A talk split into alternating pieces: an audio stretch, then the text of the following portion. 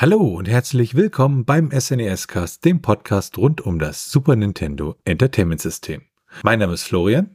Und mein Name ist Felix. Und in der heutigen Episode behandeln wir das Spiel SimCity 2000. Es handelt sich dabei um ein Einspieler-Städte-Simulationsspiel für das SNES.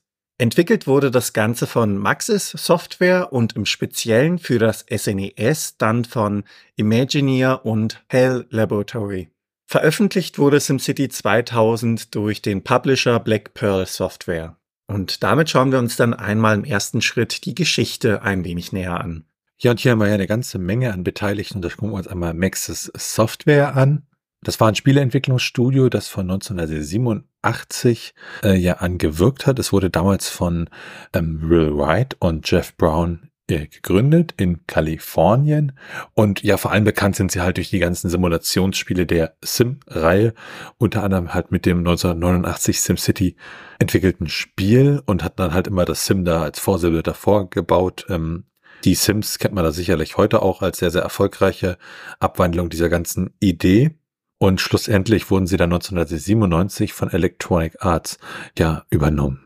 Dann haben wir Imagineer, die hier unter anderem für die SNES-Umsetzung zuständig waren. Und Imagineer ist ein japanisches Unternehmen, beziehungsweise war ein japanisches Unternehmen und das hat halt ähm, ja auch Dienstleistungen angeboten bezüglich äh, Spieleentwicklung, ähm, auch äh, Charakterentwicklung etc. Und Ziel war es halt damals 1986 ja Spiele zu verkaufen, herzustellen und sie haben unter anderem auch ja die Rechte an SimCity ja erstanden, was sie dann in Japan auch für, für den PC verkauft haben. Und 2016 wurden sie schließlich mit der Firma Rocket Company, das war äh, ja eine Tochterfirma von Imagineer, zusammengeführt und zu einem Unternehmen verschmolzen. Dann haben wir noch das Hell Laboratory, das hatten wir ja auch schon ein paar Mal. Ähm, und das hat äh, ja immer sehr eng mit Nintendo zusammengearbeitet. Und der ehemalige Präsident von Hall, nämlich äh, Satoru Iwata, ähm, wurde später dann auch der Präsident von Nintendo. Und äh, Laboratory gibt's auch heutzutage noch. Und ist halt unter anderem bekannt ja für Kirby und die Super Smash Bros. Reihe, die von Hell Laboratory entwickelt wurde und hat zum Beispiel auch äh, an Pokémon Snap für Nintendo 64 mitentwickelt. Ganz interessant ist noch der Name.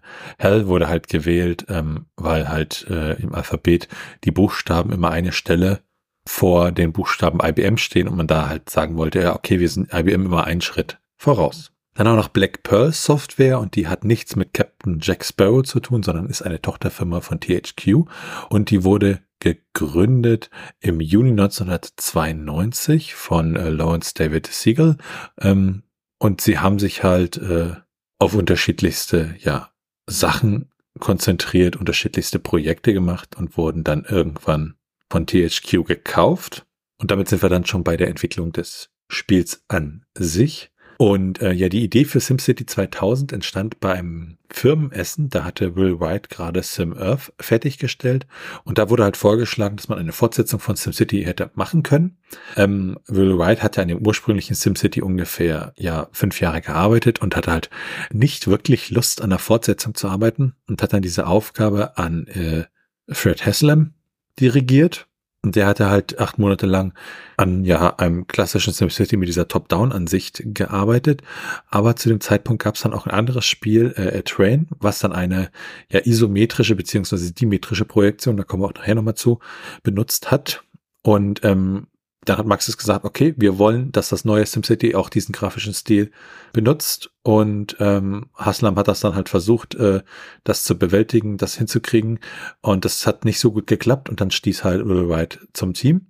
Und dann haben die beiden halt zusammen, äh, ja, gemeinsam an der Fertigstellung gearbeitet und sich da sozusagen gegenseitig so gut ergänzt.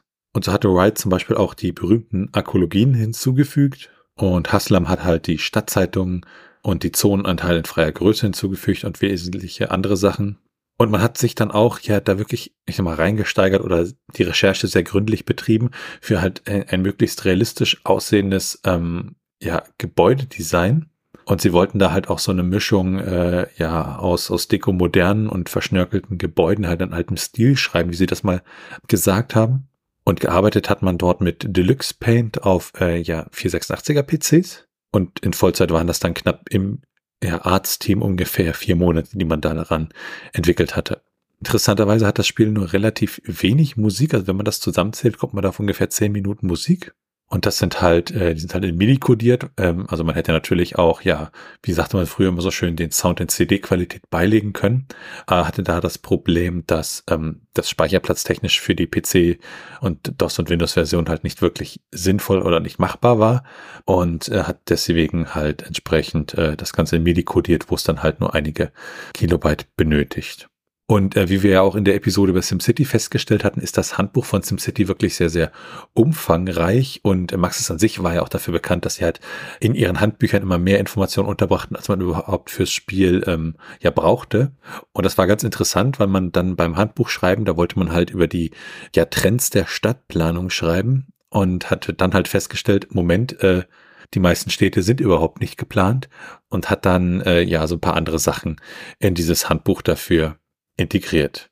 Aus diesen Versionen wurde dann auch eine Portierung vorgenommen von SimCity 2000 fürs Super Nintendo und die kam auch dann wirklich ja kurz vor Ende der Lebensdauer heraus und es wurde halt auch einiges entfernt und äh, es gibt auch einige Unterschiede und das schauen wir uns auch nachher nochmal bei den Unterschieden an. Ja, über das eigentliche SNES-Team ist nicht so viel bekannt. Ähm, für die DOS-Version haben aber unter anderem 45 Leute dran gearbeitet, unter anderem Fred Haslam und Will Wright, die fürs Design zuständig waren und dann eine ganze Reihe von Programmierern. Aber für die SNES-Umsetzung äh, können wir das jetzt an der Stelle leider nicht sagen, wer da genau mitgearbeitet hat. Veröffentlicht wurde das Spiel schlussendlich in Japan im Mai 1995, den USA im November 1996 und in Europa im Dezember 1996. Und damit werfen wir erstmal einen Blick auf das Setting von SimCity 2000. Im Spiel geht es um den Aufbau einer Stadt und deren Verwaltung sowie die Lösung der Probleme, die damit in Verbindung stehen. Dabei muss man sich unter anderem der Kriminalität stellen oder der Umweltverschmutzung und auch der Verkehr wird mitunter heikel. Mit der Zeit entwickelt sich die Technologie als auch die Stadt immer weiter und je nachdem, welchen Modus man spielt, gibt es Szenarien, die man bewältigen muss oder man baut seine eigene kleine Stadt auf. Und damit springen wir dann direkt ins Gameplay mit hinein. Startet man das Spiel, dann landet man nach den angezeigten Logos der beteiligten Firmen im Hauptbildschirm. Dort sieht man verschiedene Wolkenkratzer, recht modern und eine ja vierbeinige, einäugige Alien-Kreatur beziehungsweise ein Roboter. So genau kann man das anhand des Bildes nicht sagen. Man hat dann die Auswahl zwischen der Übungskarte, bei dem einem die Grundlagen beigebracht werden, einer freien Karte ohne direkte Ziele, bei der man sich kreativ austoben kann. Und dazu gibt es noch diverse Szenarien, die jeweils ihre ganz eigenen Probleme haben, die es dann als Bürgermeister dieser Stadt zu lösen gibt. Die Szenarien unterscheiden sich dabei nicht nur von ihren Problemen, sondern auch von ihrer Schwierigkeit. Es gibt so einfachere Probleme, die man schneller in den Griff bekommt, bis hin zu wirklich ja heruntergewirtschafteten Städten, wenn man das so sagen mag, die wirklich Energie und strategische Planung benötigen, um wieder auf Vordermann zu kommen. Wenn man eins dieser Szenarien auswählt, dann ist es so, dass man eine kleine Einführung bekommt, die die jeweiligen Probleme erläutern und auch die Bedingungen, unter denen man arbeiten muss. Zum Beispiel ein Zeitlimit oder dass gewisse Dinge nicht gebaut werden dürfen, dass man ein gewisses Budget hat, das man nicht überschreiten darf und ähnliches. Nach der Einleitung hat man noch einmal die Wahl, ob man dieses Szenario wirklich spielen möchte oder nicht. Und falls man sich dazu entscheidet, es zu spielen oder auch eine freie Karte beginnt, je nachdem, darf man in beiden Fällen seine Stadt benennen. Spielerisch ist das ganz nett umgesetzt, weil man dann eine Schreibmaschine sieht, an dem man seinen Städtenamen eintippen kann und direkt danach wird man dann ins Spiel geworfen. Und da schauen wir uns einmal das Spiellayout ein wenig genauer an. In der linken oberen Ecke sieht man den aktuellen Monat bzw. das aktuelle Jahr. Man sieht den Namen der Stadt, wenn man weiter nach rechts geht und auch das Wetter wird oben angezeigt. Ganz rechts sieht man dann das jeweils aktuelle Geld, das man hat, um seine Stadt auszubauen. Im mittleren Bereich wird der größte Teil eigentlich für die Städteübersicht genutzt. Und ganz unten gibt es dann eine Leiste, in der sich die Symbole befinden, mit der man als Bürgermeister beziehungsweise als Spieler mit der Stadt und der Karte beziehungsweise dem Gelände interagieren kann. Ganz rechts unten gibt es dann noch die Indikatoren für Wohn-, Gewerbe und Industrie. Das sind die jeweiligen Zonen. Und dieser Indikator zeigt an, was sich die Bewohner der Stadt gerade wünschen. Es gibt Zonen für Einwohner, es gibt Zonen für Gewerbetreibende, also Dinge, wo die Einwohner einkaufen können. Und es gibt Industriezonen, das sind die Orte, wo die Einwohner hin müssen, um zur Arbeit zu kommen, beziehungsweise Dinge hergestellt werden. Diese Zonen legt man nur fest und sie werden farblich dann markiert beziehungsweise angezeigt. Es ist nicht so, dass man einzelne Gebäude setzt, sondern wirklich nur eine Fläche festlegt und sobald die Voraussetzungen gegeben sind, entwickelt sich diese Fläche automatisch. Das sind die essentiellen drei Zonen. Dazu braucht man noch Strom, welches von einem Kraftwerk auskommt. Und hier muss man auch die Stromleitung mit der Stadt verbinden. Glücklicherweise nicht mit jedem einzelnen Punkt, sondern wenn man eine Stromleitung zum Beispiel an eine Zone anschließt, dann wird der Strom durch die einzelnen Häuser gewissermaßen weitergeleitet. Es gibt Ausnahmen, Straßen unterbrechen das zum Beispiel oder auch einzelne Gebäude, die etwas abseits stehen, müssen dann nochmal separat mit Stromleitung versorgt werden. Die Kraftwerke haben dabei Vor- und Nachteile als auch eine Lebenszeit. Ist diese Lebenszeit erreicht, müssen sie neu gebaut werden. Und zuletzt unabdingbar sind natürlich auch Straßen, damit sich die Einwohner der Stadt hin und her bewegen können. Dabei gilt, dass die Einwohner bzw. die Zonen maximal drei Felder von diesen Straßen entfernt sein dürfen, um sich vernünftig zu entwickeln. Wenn dann die Stadt wächst, wachsen auch die Probleme als auch die Ansprüche und dementsprechend muss der Spieler wieder ein wenig nachjustieren. Unter anderem haben zum Beispiel auch diese drei essentiellen Zonen, also Wohnen, Gewerbe als auch Industrie, eine unterschiedliche Dichte. Man kann sie schwach besiedeln, stark besiedeln oder genau dazwischen so einen Kompromiss finden.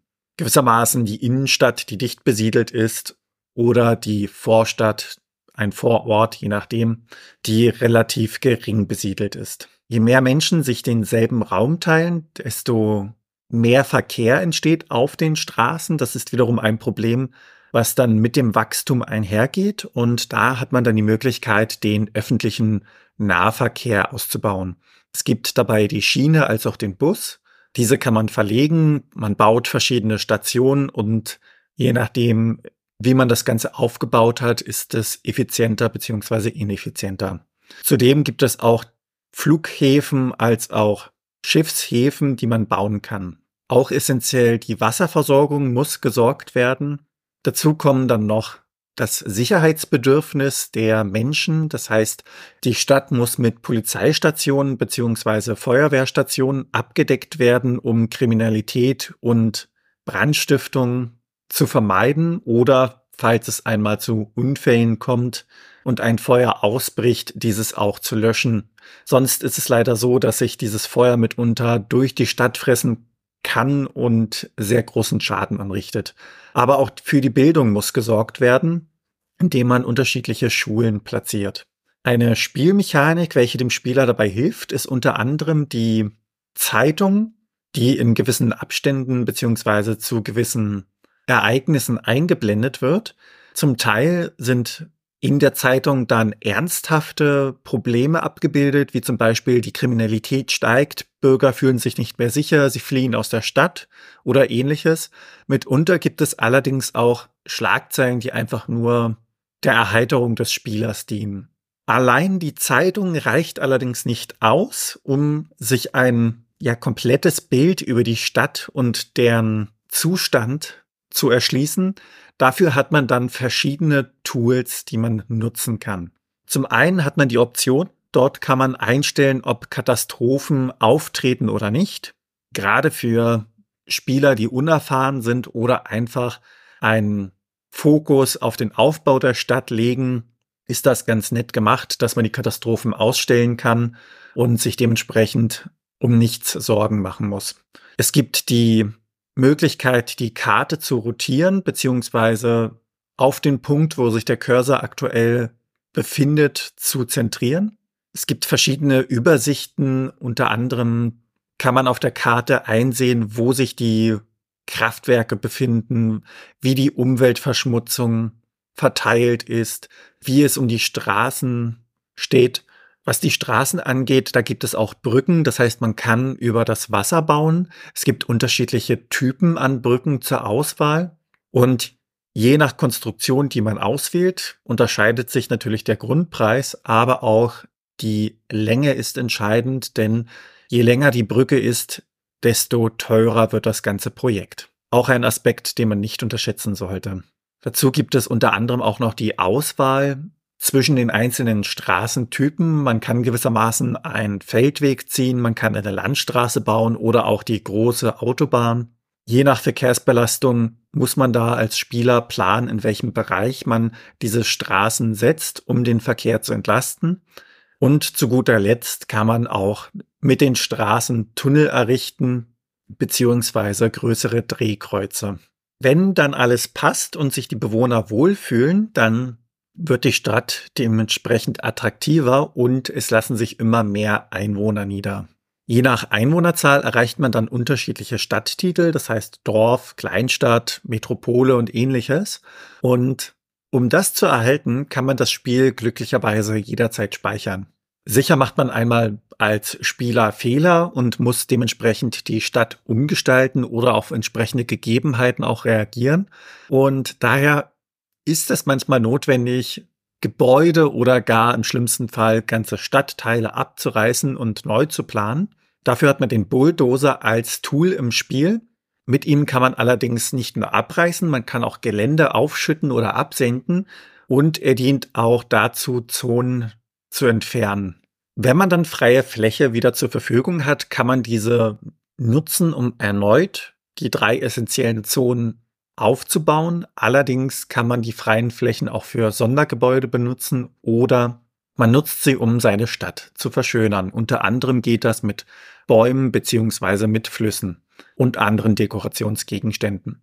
Abgesehen von der Kartenübersicht, wo man dann verschiedene Indikatoren einsehen kann, gibt es auch noch die Möglichkeit, einzelne Häuser anzuklicken, um dort Informationen zu sammeln. Und mitunter wird dann auf diese Art und Weise dem Spieler gesagt, wie sich die Einwohner fühlen. Und da kommen wir zum Punkt der öffentlichen Dienste. Es gibt die Polizei beziehungsweise die Feuerwehr, die bereits erwähnt worden ist. Es gibt das Gefängnis. Das Gefängnis ist dafür da, dass es die Effizienz der Polizei gewissermaßen erhöht. Es gibt verschiedene Arten von Schulen, die die Bildung der Einwohner heben. Es gibt das Krankenhaus und dieses ist für die Lebenserwartung zuständig. Das heißt, je besser die Einwohner mit Krankenhäusern versorgt sind, desto höher wird die Lebenserwartung. Umgekehrt ist es so, dass wenn wenig beziehungsweise gar keine Krankenhäuser vorhanden sind, die Lebenserwartung dementsprechend sinkt. Es gibt Parks und andere Dekorations Gegenstände, die nicht nur schön aussehen, sondern auch den Grundstückswert steigern, beziehungsweise auch den Entertainmentwert für die Einwohner steigern. Da kommt es darauf an, welchen Dekorationsgegenstand man sich da auswählt. Das Spiel belohnt in dem Sinne auch die Arbeit als Bürgermeister und mit den Fortschritten in der Bevölkerungsentwicklung bekommt man als Bürgermeister dann Geschenke. Diese Geschenke sind Sondergebäude, die man einmalig platzieren kann. Und viele dieser Gebäude haben auch spezielle Eigenschaften beziehungsweise Besonderheiten. In regelmäßigen Abständen muss man, was die Städteentwicklung angeht, immer wieder schauen, auf seine Tools zurückgreifen, um zu sehen, wo liegen Probleme und wie kann ich sie lösen. Das Ganze muss man ein wenig strategisch angehen. Ansonsten werden die Probleme in der Stadt überhand nehmen. Und das Spiel hat da verschiedene Möglichkeiten. Ein paar wurden schon genannt. Man kann allerdings zudem auch auswerten, wie es den Einwohnern prozentual geht, also wie ist es um deren Gesundheit beschaffen, wie ist die Bildung, also der Bildungsstand im gesamten prozentual gesehen. Im Industriebereich kann man einsehen, welche Arten von Industrie vorhanden sind, beziehungsweise wie hoch die Steuern sind. Wichtig in dem Zusammenhang ist auch die Übersicht der Steuern allgemein. Hier kann man managen, wer wie viel zahlt. Wenig Steuern ist natürlich attraktiv für diejenigen, die dort wohnen, also die Einwohner. Und dementsprechend ziehen sie in die Stadt. Umgekehrt hat man dann als Bürgermeister aber auch weniger Einkommen zur Verfügung, um die Stadt auszubauen. Zu viel Steuern in dem Sinne führt dann zum gegenteiligen Effekt. Die Einwohner werden wütend, können es sich nicht mehr leisten, dort zu wohnen und ziehen weg. Je zufriedener die Einwohner, desto eher sind sie gewillt, die hohen Steuern zu akzeptieren. Ein Teil der Dinge muss man sich erarbeiten. Das ist mitunter gekoppelt an die Einwohnerzahl. Andere Gegenstände bzw. Gebäude, die man bauen kann, sind allerdings mit der Zeit gekoppelt. Das heißt, da muss man nichts weiter tun, nur abwarten. Die Auswertung bzw. Statistiken und Übersichten nehmen einen größeren Teil des Spiels ein, sei es die allgemeine Karte, die Infrastrukturgegebenheiten, das Managen der Steuern, teilweise auch die Grundstückswerte, die man einsehen kann oder auch allgemeine Informationen, wie die Verschmutzung, die Arbeitslosigkeit, Schwerpunkte, wo es gerade zu viel Verkehr auf den Straßen gibt und vieles mehr. Dazu kann man auch Richtlinien festlegen, um das Ganze zu steuern, zum Beispiel eine Nichtraucherstadt einführen oder den Tourismus fördern. Man kann allerdings auch in gegenteilige Richtung gehen und zum Beispiel sagen, wir sind eine reine Industriestadt, wir fördern die Industrie, die Umwelt ist uns egal. Je nachdem, welchen Spielstil man hat, kann man mit diesen Richtlinien seine Stadt auch in diese Richtung lenken, das Spiel an sich gibt also einiges an Möglichkeiten, um seine Stadt zu managen und auszubauen. Abgesehen von diesen Möglichkeiten kommen dann auch noch die Katastrophen ins Spiel. Das Spiel verliert man, wenn einem das Geld ausgeht und Katastrophen können dazu führen, denn es gibt Erdbeben, es gibt Feuer, es gibt Fluten, es gibt Tornados und es gibt auch Monster, die die Städte angreifen können, die der Spieler gebaut hat.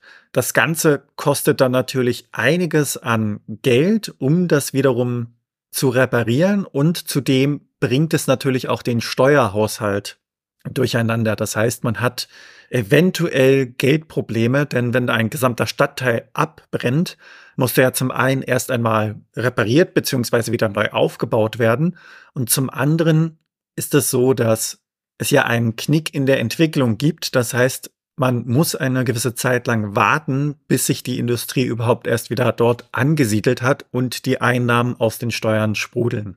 Spielziel allgemein ist es entweder die Szenarien erfolgreich abzuschließen oder, falls man sich für ein freies Spiel entscheidet, einfach die Stadt seiner Träume virtuell aufzubauen. Und damit sind wir dann bei der Steuerung angelangt. Die linke Schultertaste in Kombination mit dem A-Knopf bricht den Bau einer Sache ab. Mit der rechten Schultertaste kann man in verschiedene Informationsbildschirme hinein bzw. wechselt zwischen diesen hin und her. Mit der X-Taste zentriert man das Bild an dem Punkt, wo sich der Mauszeiger aktuell befindet. Mit der A-Taste bestätigt bzw. baut man Zonen und ähnliches. Mit B bricht man in den Menüs ab, geht zurück, beziehungsweise je nachdem, in welchem Part man sich gerade befindet, dient die B-Taste dazu zwischen dem Mauszeiger in der Mitte des Bildschirms und der Befehlsleiste unten hin und her zu wechseln. Mit der Y-Taste und dem Digitalkreuz bewegt man sich, ohne dass man den Mauszeiger an den Rand des Bildschirms schieben muss. Das spart einiges an Zeit in diesem Fall. Und das Digitalkreuz an sich wird dafür benutzt, um den Mauszeiger über den Bildschirm zu bewegen.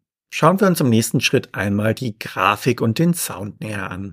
Ja, und wenn man das Spiel so sieht, würde man natürlich sagen, das ist erstmal eine isometrische Perspektive. Und da sozusagen ein witziger ja, Fun Fact ist, dass es nicht eine isometrische Perspektive ist, sondern eine sogenannte dimetrische Perspektive. Und das halt genutzt wird, äh, ja, um diese so räumliche Darstellung auf 2D zu bringen und die Vorderansicht halt betont darzustellen. Die Gebäude an sich sind auch wirklich recht schön anzusehen. Ähm, die Animation ja eher weniger, weil es relativ wenig Animationen gibt. Also sozusagen der Wuselfaktor kommt da grafisch einfach ja nicht so gut auf. Hingegen die ganzen Menügeschichten und der Text, die sind immer wirklich sehr, sehr gut lesbar. Also das ist ja bei diesem Spiel auch nicht ganz unwichtig. Durch die Statistiken und den ganzen Kram äh, will man das dann schon einigermaßen gut lesen können. Und was die Musik angeht, da ist das Ganze ja so ein bisschen dudelig. Man hat ja nur eine begrenzte Anzahl an Musik. Die Frage ist, äh, ob wie praktisch dann irgendwann ja so in den Hintergrund geht und man das dann als Spieler eigentlich nicht mehr mitbekommt, sondern sich halt aufs Spiel an sich konzentriert. Also ja, grafisch diese neue Perspektive, um da so ein bisschen Dreidimensionalität, Räumlichkeit hineinzubringen und das so ein bisschen ergänzt durch Musik, damit es nicht ganz still ist. Aber es dient halt alles dazu, ja, das eigentliche Spiel, die Simulation ja darzustellen. Und äh, es ist halt kein äh, super toller Grafikknaller an der Stelle, sondern halt äh, ja alles ein bisschen nüchterner, was ja durchaus zum Genre passt. Und ähm, ja, das Ganze ist dann natürlich auch ein wenig ähm, komplexer als vielleicht andere Spiele und deshalb schauen wir uns jetzt die Strategie für SimCity 2000 an. Die Strategie in SimCity 2000 ist abhängig von dem, was man spielt, also ob man Szenarien hat oder ob man eine freie Stadt anlegt. Denn in den Szenarien ist das Ganze ja festgelegt und da ist die Auswahl der Strategien dann dementsprechend ein wenig begrenzter. Bei der Variante mit dem freien Szenario kommt es darauf an, in welche Richtung der Spieler gehen möchte. Man kann eine Strategie nehmen, in der man die reine Industrie fördert und dementsprechend der Umwelt schadet. Man kann allerdings auch eine Strategie fahren, in der man die Bürgerzufriedenheit und den Schutz der Umwelt an höchste Stelle packt und die Industrie dementsprechend reduziert. Die Anzahl der Strategien ist sehr vielfältig und würde jetzt den Rahmen dieses Podcasts um ein Vielfaches sprengen. Es gibt einiges an Quellen, in denen die Szenarien haargenau erklärt werden und Schritt für Schritt Erklärungen dazu geliefert werden, wie man die einzelnen Probleme löst. Es gibt auch Tabellen mit unterschiedlichen Inhalten. In einigen davon werden zum Beispiel die unterschiedlichen Kosten aufgeführt. In anderen werden die Effekte prozentual genau angegeben und ähnliches. Grundsätzlich muss man ja auf das Verhältnis zwischen den drei Zonen achten. Dafür ist der Indikator rechts unten in dem Sinne gedacht. Strom ist überlebensnotwendig für die gesamte Stadt. Und das ist schon der erste Knackpunkt, denn für welchen Strom entscheidet man sich? Zum einen gibt es da die Lebensdauer der einzelnen Kraftwerke, zum anderen die Preisleistung und auch die Konsequenzen, die sich daraus ergeben, welche Stromquelle man benutzt. Das Kohlekraftwerk ist zum Beispiel für Beginner geeignet, es ist billig und hat eine ganz gute Leistung. Allerdings gibt es die Umweltverschmutzung aufgrund der Verbrennung der Kohle als Folge und auch die Laufzeit sollte man beachten. Das Ölkraftwerk ist dann eine Variante gewissermaßen mit etwas weniger Umweltverschmutzung, allerdings zu Lasten des Preis-Leistungs-Verhältnisses. Dann gibt es ja das Wasserkraftwerk. Das hat viele Vorteile und ist eigentlich eins der besten Kraftwerke, die man im SimCity 2000 bauen kann. Denn es wird meistens dort platziert, wo man seine Stadt nicht ausbauen kann. Es hat keine Verschmutzung und die Lebensdauer ist ideal. Das Nuklearkraftwerk hingegen ist zwar gut im Platzverbrauch und hat eine dementsprechend hohe Leistung im Vergleich zum Platz, den es benötigt, aber wenn es kaputt geht und es zur Kernschmelze kommt, dann wird es übel, denn auf den Gebieten mit Strahlung kann man danach nicht mehr bauen. Das Ganze dauert dann seine Zeit, bis man diese Kernschmelze überstanden hat und die Umwelt wieder im Gleichgewicht ist. Das heißt in dem Sinne, dass man wieder den Platz hat, um dort zu bauen. Es gibt auch das Windkraftwerk beziehungsweise das Solarkraftwerk. In beiden Fällen braucht es entweder Platz oder auch die Anzahl der Kraftwerke ist sehr hoch. Das heißt, die Leistung ist relativ mittelmäßig. Vorteil hier wiederum, es gibt keine Umweltverschmutzung als nächstes gibt es da die Mikrowellenenergie, gewissermaßen einen Satellit, der das Ganze runterschickt und an sich eigentlich ein gutes Kraftwerk. Die Problematik ist, dass der Satellit auch treffen muss. Und mitunter tut er dies nicht. Und wenn dann die gebündelte Energie in der Stadt aufkommt, führt das wiederum zu eigenen Problemen und Reparaturkosten. Ein weiteres ideales Kraftwerk gewissermaßen ist das Fusionskraftwerk. Es hat ein gutes Preis-Leistungs-Verhältnis. Es hält lange und kann nicht wie beim Nuklearkraftwerk explodieren.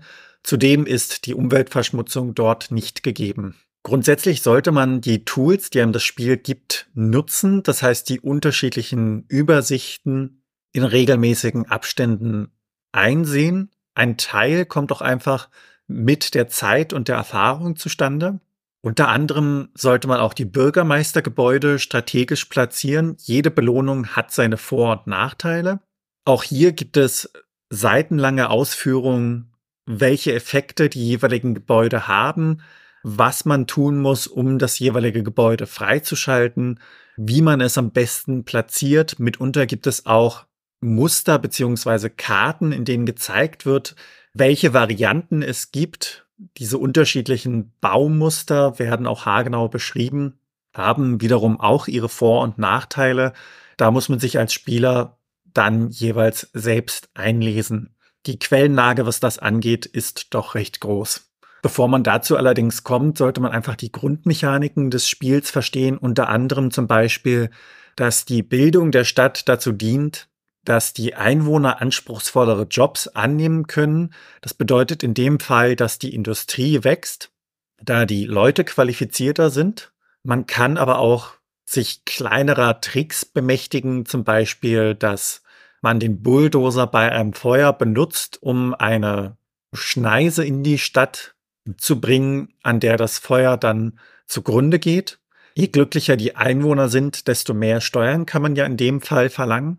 Und was die Katastrophen angeht, es gibt gewisse Katastrophen, die man selbst auslösen kann aufgrund der Umweltverschmutzung, zum Beispiel der Monsterangriff. Diese kann man dann dementsprechend vermeiden, indem man auf die Umwelt achtet. Es gibt allerdings auch Katastrophen, die man nicht wirklich beeinflussen kann, unter anderem das Erdbeben.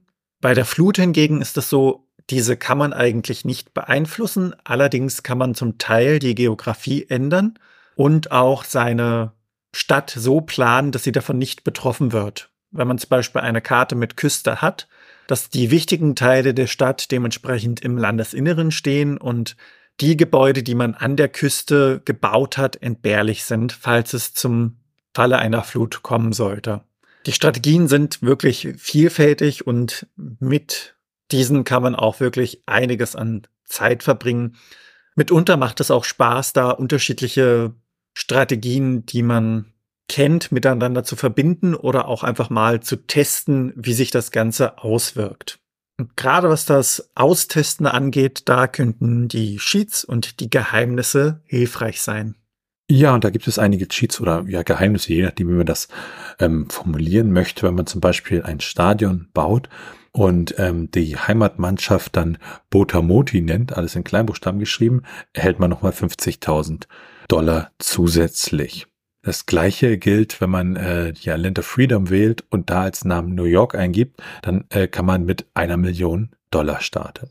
Dann haben wir ja so Cheatcodes, also so ähm, Codes, die durch Module wie das Pro Action Replay eingegeben werden oder im Emulator genutzt werden können und die dabei ähm, bestimmte Speicherstellen immer auf einen bestimmten Wert setzen, zum Beispiel die Anzahl der Leben auf 999. Und hier ähm, gibt es ähm, ja Codes, damit man mit 99 Millionen starten kann, also dass man wirklich äh, ja für die unterschiedlichen Städte und, und Landschaften dann wirklich genug Geld hat, um halt seinen Traum einer Stadt zu verwirklichen.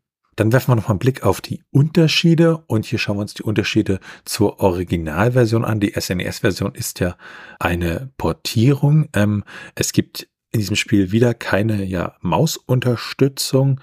Ähm, so Sachen wie Unruhen und Vulkane wurden entfernt. Auch einige Cheatcodes, die im Originalspiel drin waren, sind weg. Und ähm, die Stadtkarten sind ebenfalls begrenzt und auch gibt es nur einen Speicherplatz.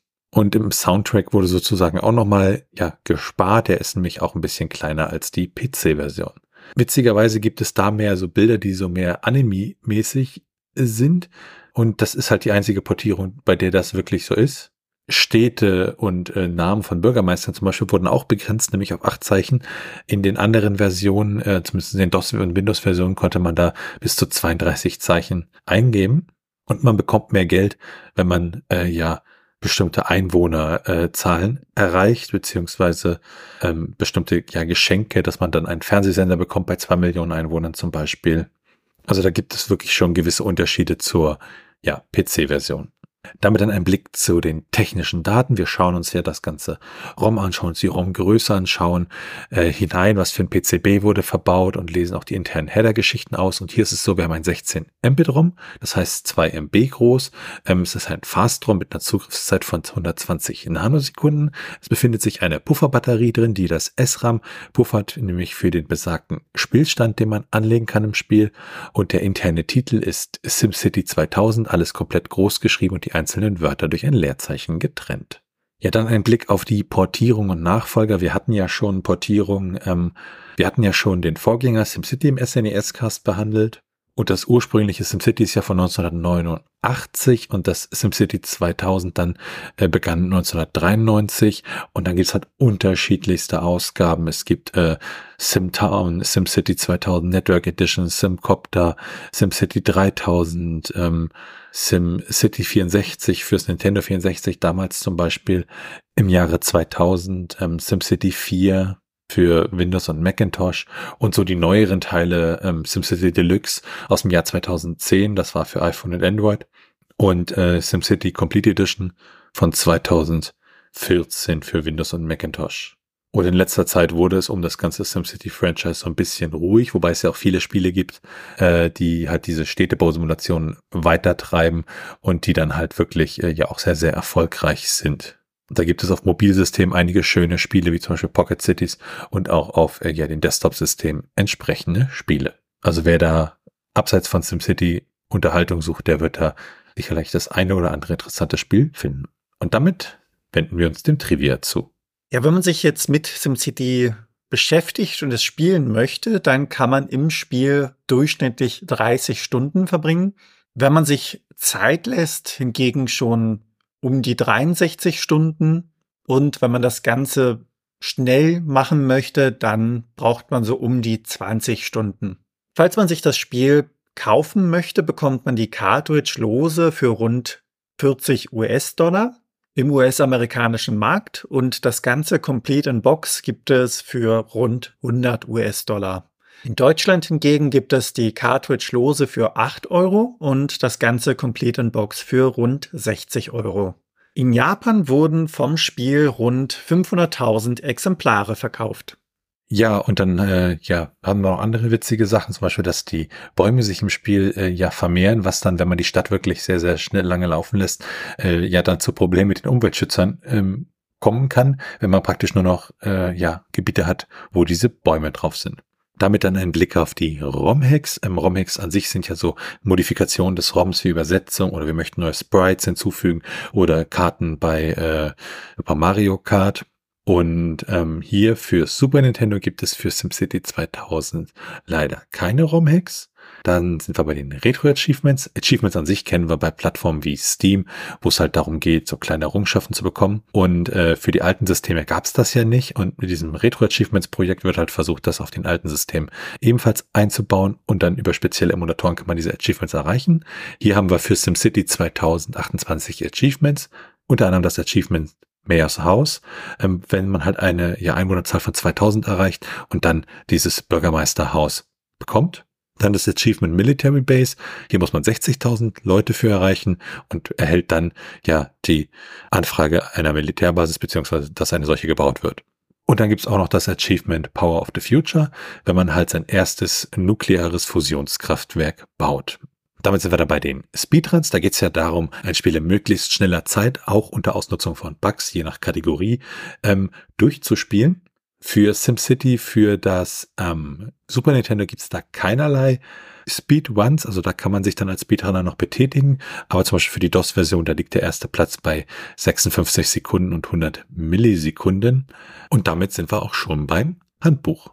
Das Handbuch begrüßt uns mit einer modernen Stadt, die man von oben sieht. Und im Hintergrund sieht man dann noch die Natur mit den in den Himmel ragenden Bergen als auch Ebenen, die das Ganze links und rechts einrahmen. Man sieht dazu eine Art UFO von Maxis mit vier Metallbeinen, das über die Stadt fliegt mit insgesamt 21 Seiten lernt man alles über die Steuerung, die Einzelheiten der Städteverwaltung, Strom, Wasser, Auf- und Abbau, die Übersichtsbildschirme, als auch die Katastrophen und vieles mehr. Das Ganze wird durch die Screenshots aus dem Spiel dann unterstrichen bzw. verdeutlicht. Und damit sind wir dann bei den Bewertungen angelangt.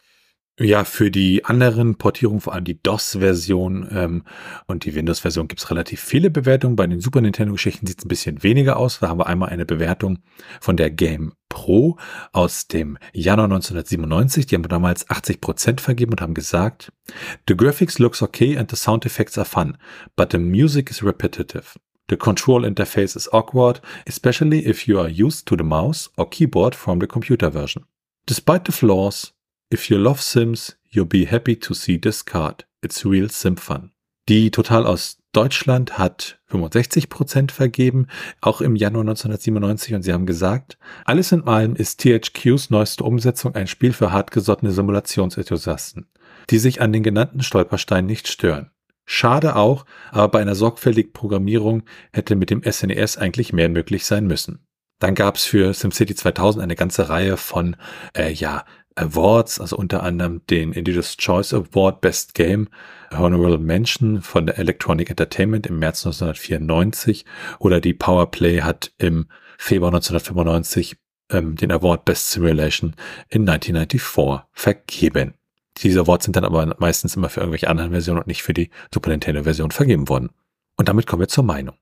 Ich persönlich habe ja SimCity 2000 damals auf dem PC gespielt und das fand ich da super cool. Das hat richtig Spaß gemacht. Da konnte man sich wirklich ewig aufhalten, während die SimCity, also die Vorgängerversion auf dem PC ja doch sehr, sehr rudimentär aussah, äh, war SimCity 2000 dann wirklich nochmal so eine kleine Offenbarung. Ähm, ja, und jetzt der Schwenk auf die SNES-Version, die ist sehr, sehr langsam und es macht dann wirklich eher weniger Spaß. Vielleicht wäre es mit einer SNES-Mausunterstützung sinnvoller zu spielen gewesen. Ähm, aber ja, es ist, es ist furchtbar langsam, das Spiel. Also es ist wirklich träge, es, es man weiß nicht, da muss man sehr, sehr viel Geduld mitbringen. Mir persönlich die ja doch sehr extrem aufgehübschte Version von SimCity, also dem Vorgänger für das Super Nintendo, die sagt mir da wesentlich mehr zu, die macht wesentlich mehr Spaß, die macht auch optisch, finde ich, wesentlich mehr her, auch wenn sie da diese Top-Down-Perspektive hat. Aber das ist so für mich das SimCity für Super Nintendo, was dann auch richtig Spaß macht. Ähm, wer es grundsätzlich spielen möchte, warum nicht? Aber er sollte dann wirklich Geduld mitbringen. Wie sieht das bei dir aus, Felix? Ja, man braucht bei dem Spiel schon Geduld und was SimCity so an sich angeht, da habe ich gefühlt jeden Teil einmal gespielt. Die Musik hatte ich durchaus besser in Erinnerung zu dem Teil, aber die Grundlagen sind noch da, also es macht schon irgendwie Spaß. Es fehlen natürlich einige Komfortfunktionen, die man von den moderneren Teilen jetzt gewohnt ist. Allerdings kann man das ja nicht miteinander vergleichen. Andere Zeit, andere Möglichkeiten. Ich bin da persönlich Fan von solchen Städtebausimulationen beziehungsweise Simulationen an sich. Und mit SimCity in dem Sinne hat das vermutlich auch begonnen. Was die Maus angeht, ja, die hätte einiges vermutlich einfacher gemacht, aber ich finde auch, dass man sich an die Steuerung zum Teil auch wieder gewöhnt. Und grafisch gesehen ist das Ganze auch wirklich in Bezug auf die Zeit, wie ich finde, gut umgesetzt worden. Das lässt sich mitunter auch heute noch anschauen. Natürlich ein wenig mit Abzügen beziehungsweise pixelig, aber das ist wiederum der Zeit geschuldet. Das Schöne ist an dem Spiel, dass man auch wirklich experimentieren kann. Man hat eine freie Stadt, man kann jeweils die Stadt immer wieder umgestalten und kann wirklich viele, viele Stunden in das Spiel investieren, um die perfekte Stadt für den jeweiligen Spieler beziehungsweise für sich selbst dann aufzubauen. Vielleicht ist SimCity 2000 jetzt nicht gerade geeignet, um den Einstieg in solche Spiele beziehungsweise in die Städtebausimulationen zu finden. Aber wenn man es schon mal gespielt hat, also Städtebausimulation an sich, dann kann man SimCity 2000 ruhig einmal ausprobieren, wie ich finde. Und damit sind wir am Ende dieser Episode des SNES Cast. Wenn ihr Fragen, Anmerkungen, Themenvorschläge oder Kritik habt, dann könnt ihr uns gerne schreiben per Mail an info@snescast.de. Ihr könnt uns auch auf unserer Webseite unter den einzelnen Episoden Kommentare zu diesen hinterlassen. Ansonsten bewertet uns bei Apple Podcasts und anderen Podcast Portalen und natürlich könnt ihr uns auch persönlich empfehlen. Ihr könnt uns auf Steady unterstützen, da freuen wir uns drüber und es hilft uns, diesen Podcast zu machen. Ihr erhaltet dafür im Gegenzug das eine oder andere kleinere Benefit. An dieser Stelle nochmal für unsere bisherigen Unterstützer ein großes, großes Dankeschön. Alles weitere dazu und rund um den Podcast, wie zum Beispiel den Link zu unserem Discord-Server oder unserem Community Hub, findet ihr auf snescast.de. Tschüssi! Ciao!